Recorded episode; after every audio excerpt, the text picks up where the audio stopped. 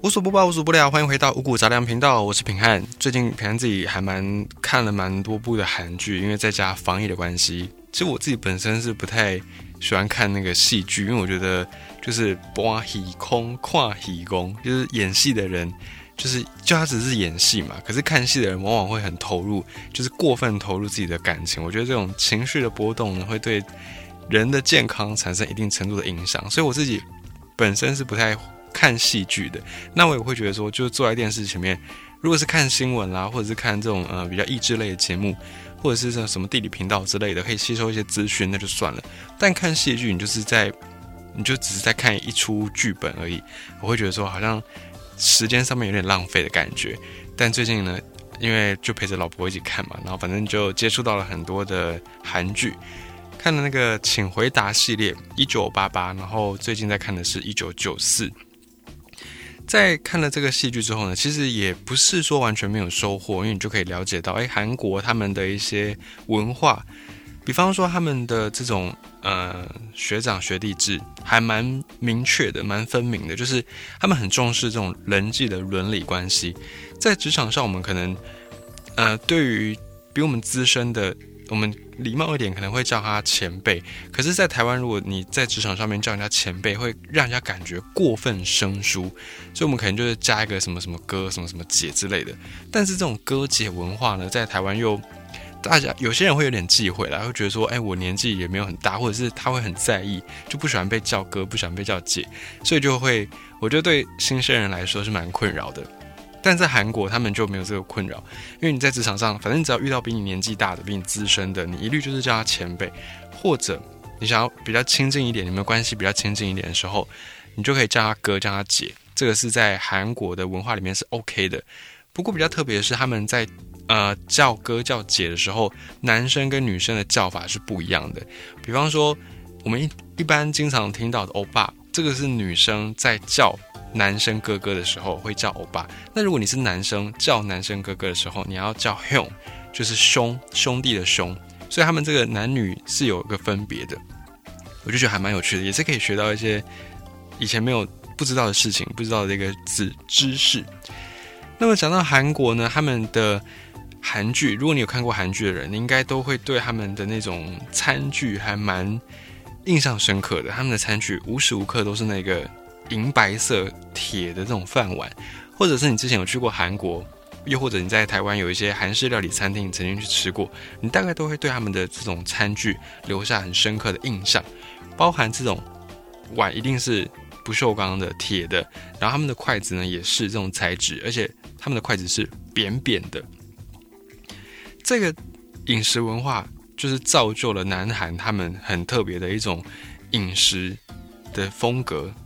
在现在看起来，这种铁饭碗其实它是可以保持米饭的温度，因为在韩国他们四季分明，然后冬天会下雪，所以米饭的温度保温是一个很重要的事情。在台湾，我们大概不太会有这种保温米饭的需求，我们好像都那个饭把它放凉都来不及，不会想要吃那种非常非常热、热腾腾的那种饭。但在韩国，他们的纬度的关系，所以他们会希望保持米饭的温度。如果你再仔细一点观察，你会发现，不管哪一部韩剧，不管它的年代，除了那种古装剧之外，这个年代，不管哪个年代，或者是哪一间餐厅，他们的这种饭碗，或者是他们的筷子，几乎都是统一规格，这个就比较特殊一点点。这个其实跟历史上面有一段时间有关系，在一九六零年代后期，韩国他们刚结束了常年的战争，包含他们在先前的二战。脱离日本殖民，然后马上又打了一个韩战。他们在两次战争之后呢，对物资需求也是比较短缺的，就是他们需求物资很大，可是物资相对来说是短缺的。所以韩国他们就在国内实施了百米需求配套措施。然后呢，在一九七零年代，当时候汉城现在叫首尔，当时候的汉城市长也推出了一个饭碗尺寸的新的命令。因为这两个原因，因为要配套百米措施，还有一个是饭碗尺寸的这个措施，让这种小小的一个饭碗，铁质的饭碗，不锈钢制的饭碗，变成了现在风靡世界韩国饮食的一个特色，一个特点。韩国朝鲜半岛在一九四五年脱离了日本，他们长达三十五年的殖民。照理来说，脱离殖民应该要是一个重建家园，然后要准备要复兴的一个时刻。可是呢，在一九五零年代发生了民族相残的韩战，这个韩战一打就打了三年。韩战对于韩国的，就是韩半岛上面的经济啦、国土啦、社会安全啦、人民的性命，各个层面都造成了很深远的影响，而且造成了非常非常大的死伤。在朝鲜战争这个韩战，有一些研究就发现，这个战争打了三年，总共有超过四百万人伤亡，而且其中一半是平民。这个都比二次世界大战或者是越战的那个数字来得更高。像是在美国，他们在韩战的这个战场上面呢，就有三万六千多人丧生，然后有九万多美国人在作战当中受伤。那么在韩国，他们自己也是有一百多万人伤亡，而且更惨的是，这个韩战造成这么大的影响，造成这么大的冲击，人伤亡这么多，但是没有解决任何问题，只是恢复了原本的南北韩互相各持一方的这个状态，而且靠的是停火维持和平。现在南韩跟北韩之间呢，他们只是停火，他们并没有真正的达到什么样的和平协议，所以在韩国他们。对于这种北韩的危机意识也是非常的强烈。好，总而言之，韩战呢算是告一段落。之后到了一九七零年代，当时候的南韩总统是比较专制的，比较铁腕的，在统治这个国家，叫做朴正熙。当时候韩国呢虽然是遇到比较专政的一个政治人物，可是他们也是上下一心，为了要复苏而努力。在先前六零年代那个时候，政府他们就已经注意到，哎，粮食的供给其实在一个比较不稳定的状态，甚至有些学者提出说，整个韩民族，就是大韩民族，在五千年的这么悠久历史当中，一直要到一九七零年代才第一次吃到足量的米、足量的饭，所以由此可见，在此之前呢，很多韩国人是吃不饱的，没有办法温饱的状态。但是因为打完仗之后百废待兴，物资也不是那么充裕，所以政府他们也要去控制一些粮食的这个量配给量，他们就提出了一个百米需求量配套政策。然后这个时候刚好新兴起的不锈钢的这种饭碗就被韩国政府给看上了，拿来统一他们国家里面米饭量的用具。因为在这个不锈钢碗推广之前，在这种铁碗推广之前呢。韩国人他们家家户户比较习惯使用的是石锅，所以之前之前会有这个石锅拌饭这样的一个料理。但石锅如果你有拿过的朋友，你应该会觉得那个非常的沉重，而且它的量也很大，不好去抓那个米的量到底要吃多少。而当时候呢，在汉城的这个市长他就特别。提出了标准分量的国民饮食菜单，然后还去挑选几间大众食堂来当做模范、当做范本。那这个国民饮食菜单当中很重要的一点，就是他刻意的去改变餐桌上的饭碗的类型，就大力推动这种不锈钢的饭碗，取代当时候大家习惯用的石锅。因为石锅它就是难以计算那个白米的饭量。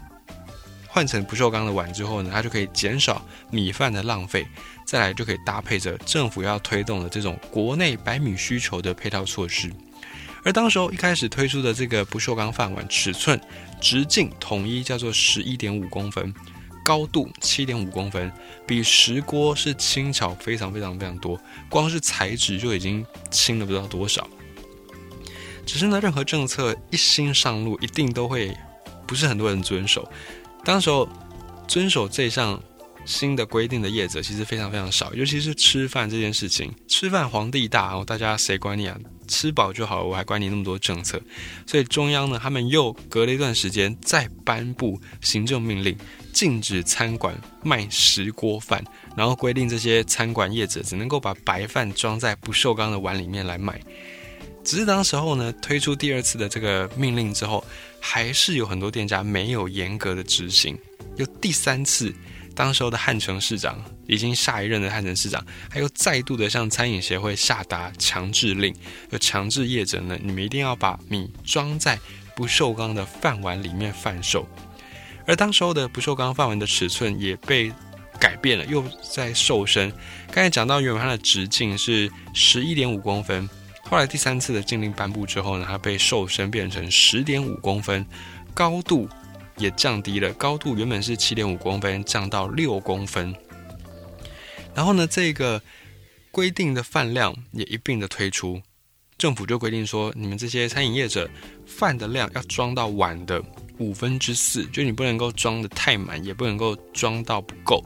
如果你违反了这个规定呢，就会停业一个月，违规两次，直接把你的营业执照给吊销掉。所以政府也是铁了心要推广这件事情。后来呢，在中央的政策上，也把当时候只有在汉城，就现在的首尔推行的这项政策，把它推广到全国。当时候全韩国除了西餐、除了中华料理这些异国餐馆之外，所有的韩国料理业者都要用政府规定尺寸的碗来卖。所以呢，这个十点五公分，那就是它的长十点五公分、高六公分的不锈钢饭碗，就一直持续到二十一世纪初期。除了碗的尺寸变化之外，碗盖的那个部分也做了一个改变。在台湾我们也不太流行用碗盖，但在韩国，因为他们的这个气候比较不同，比较寒冷，所以他们会用碗盖来保温。而这个碗盖也跟着不锈钢饭碗的政策普及到全国之后，然后就出现了一种叫做饭桶保温桶的装置。这个保温桶啊，就是一个大的桶子，里面可以放很多不锈钢的碗。这个东西刚出来的时候呢，它就是为了要保持米饭不要太快就变冷，不要太快干掉。然后呢，这个碗盖也根据了这个饭桶的推出之后做了一个调整，就把它变成比较平坦的形状，让这个保温桶可以叠比较多的这种不锈钢碗。因为原本不锈钢碗有碗盖，可是那碗盖它就是有凸起，就有一些造型。可是因为后来这种保温桶的出现，为了要让保温桶里面放更多的不锈钢碗，所以碗盖也一并把造型变成比较平坦的，应应这种保温设备。可是呢，这个铁饭碗的尺寸还是继续的在缩小。到了二十一世纪之后，大家开始更重视健康，很多营养学家都提倡大家说，你们要减少摄取碳水化合物，减少摄取白饭，才可以顺利的减重塑身，间接导致南韩这边的碗的尺寸又变小了。二零一二年开始，甚至呢出现了直径九点五公分、高五点五公分，又再小了一号，就是第三代的不锈钢饭碗，而且开始在韩式的餐厅当中流行。可是呢，流行之后，它并没有像之前那样普呃完全的被强制要普及，所以不同的业业者，他们还是会搭配不同的碗的尺寸。比方说，如果是主打米饭料理，他们还是会喜欢用之前中央规定的那个十点五公分的那个尺寸。那如果是卖汤饭的，就是把饭再加汤来吃的这种店，他们可能就会喜欢用比较小尺寸的不锈钢的饭碗。一来呢省成本，二来是会来这种店吃饭的，他通常都会把汤拌到饭里面，所以饭碗比较小，分量比较少，他们也不会太介意，因为他们可能主要是要吃那个汤的口味。所以从餐饮业者的角度来看呢，这样的一个标准饭碗也有好处。除了政府的政令要普及之外，对业者本身来说也可以减少或者是统一米饭的分量，比较不会说，哎，好像你用不同的碗，然后装出来每一碗的那个分量都不一样，就可以统一米饭的量，节省食材的成本。而且这种餐具它耐用度也很好，你很难真的把它摔坏。但你这样瓷碗、玻璃碗，一不小心就碰就破碎了。可是这种不锈钢碗、铁碗，你要让它用到坏，真的还蛮困难的，就可以节省这种餐具的成本。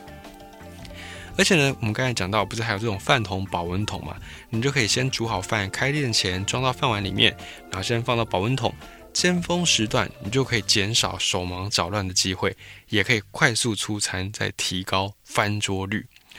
那如果是比较晚吃的，或者是他不是在一般的用餐时间。来吃饭的客人，他可以因为这种保温桶而保持一定的温度。当然，口感上一定是不如刚出炉的，可是呢，至少还是可以让你温饱一顿，不会让你吃冷饭。所以，韩国他们的这种饮食文化最特殊的餐具，就在上个世纪诞生，然后呢，一直传承到现在。这个已经也随着韩流的普及，扩展到了世界各地的这种韩式餐厅。那关于韩国另外一项特色餐具筷子扁筷的由来是怎么样呢？韩国他们这种筷子是扁平状的，如果你是拿习惯中式筷子的人，你会觉得超级难拿，超级难握。关于这种扁筷的由来，有一说啦，是古代韩国他们的房子构造里面，厨房是没有地方吃饭的，在用餐的时候呢。主妇们都要把做好的饭菜跟筷子、餐具一同端到房间里面。在一些年份比较早一点的韩剧，比方说那个《请回答一九八八》，你就可以看到，哎，确实是这样。他们的厨房是没有用餐的地方。那其中有一户人家，他们要吃饭的时候呢，就是把这个餐具连同饭菜一起搬到可能客厅里面，然后大家再来吃。那在搬这种餐具、搬筷子的同时呢，就要让它。比较稳固的在桌子上才不会滑来滑去，所以就把筷子从圆的做成扁的。那么之所以用金属材质的原因有几个，其中一个是为了要看起来比较儒雅，因为以前的韩国人觉得把筷子做的稍微不方便一点，大家吃饭速度就会慢一点。这个是要提醒大家，吃饭的时候要更稳重，要更从容、更优雅，不可以像是好几天没吃饭一样狼吞虎咽。再另外一个原因是腌毒，因为韩国人有腌泡菜、腌酱菜的习惯。那这些泡菜以前都腌在那个瓮里面。那有钱人家他们就会用比较好的材质，用银质的筷子去戳看看这个泡菜，然后检验这种瓮缸里面是不是有藏毒。因为有钱人家就是比较注重自己的生命安全。那还有另外一个很实际的原因，就是清洗方便，而且它不会串味。因为韩国他们的饮食是以汤类为主，而且他们很多这种腌制的食物，如果是一般的竹筷、木筷，吃完饭之后很容易就会粘上汤汁跟腌制的酱料，它就会渗在那个木头或竹子里面。你就算当下洗掉，久了之后它还是会有那个味道渗进去。那用金属筷子就可以避免这个麻烦，比较不会残留那个味道在其中。而韩国筷子的金属材质其实。在古代设计的时候，只有上流社会才用得起，平民百姓买不起，所以只能够用木质的或者是陶瓷的筷子啊。直到上一个世纪，就是五零年代，一九五零年代，当时候这种比较低价的不锈钢制品在韩国推广开之后，金属餐具才真正的普及。所以就是刚才我们讲到，在六零年代、七零年代，配合着政府政策，然后加上不锈钢这种材质的推出，才让一般百姓也用得起。这种金属材质的餐具跟筷子，然后还有一说啦，韩式筷子是为了防止吃那种韩式烤肉的时候被烫到变形，所以采用金属材质。因为你如果用木筷或竹筷吃那种韩式烤肉，高温它会变形，但金属筷子就比较没有这个问题。可是呢，这一说其实比较没有根据，因为烤肉传到韩国去也不过就是这一两百年的事情。那韩国在古代就已经在用金属筷子了，所以这个跟韩式烤肉比较没有关联。这是顺便一提的韩式筷子